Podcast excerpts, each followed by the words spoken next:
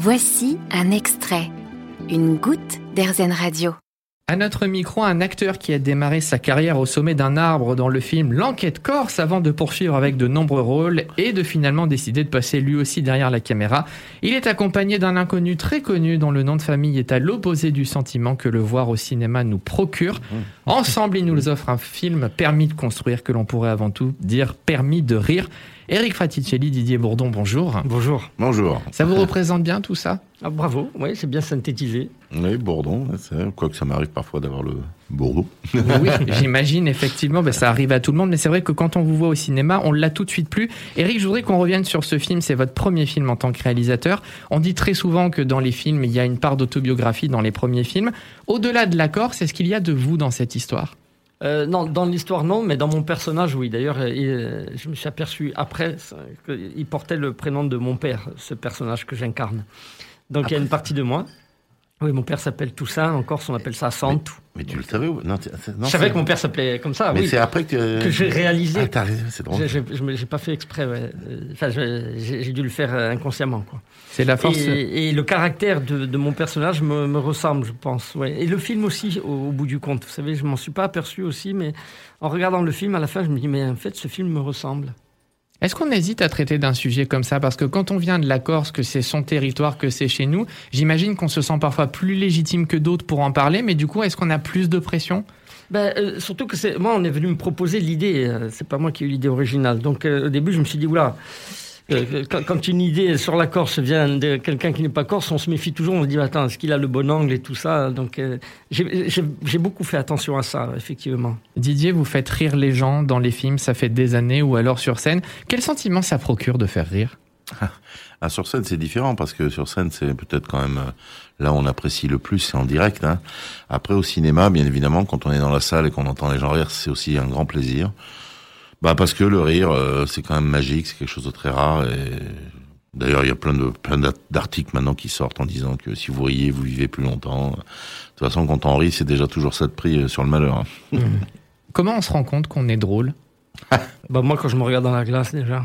Oui, effectivement. Alors c'est flatteur ou pas, mais je veux dire quand voilà. Non, mais la question est intéressante. Mais je pense que si je reviens à mes premiers euh, sentiments, je crois que ça vient de l'envie déjà de faire rire souvent les artistes euh, comiques vous le diront.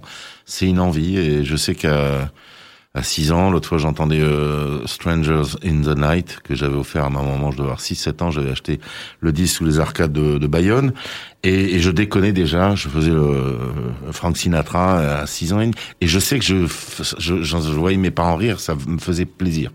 Donc déjà, je crois qu'il y a l'envie de faire rire et après peut-être on fait pas rire tout le temps, mais s'il n'y a pas l'envie, on peut pas faire rire, je pense. Mmh. Vous êtes un acteur très drôle, Didier Bourdon, et pourtant vous êtes un acteur anxieux. On avait échangé lors d'une précédente interview là-dessus.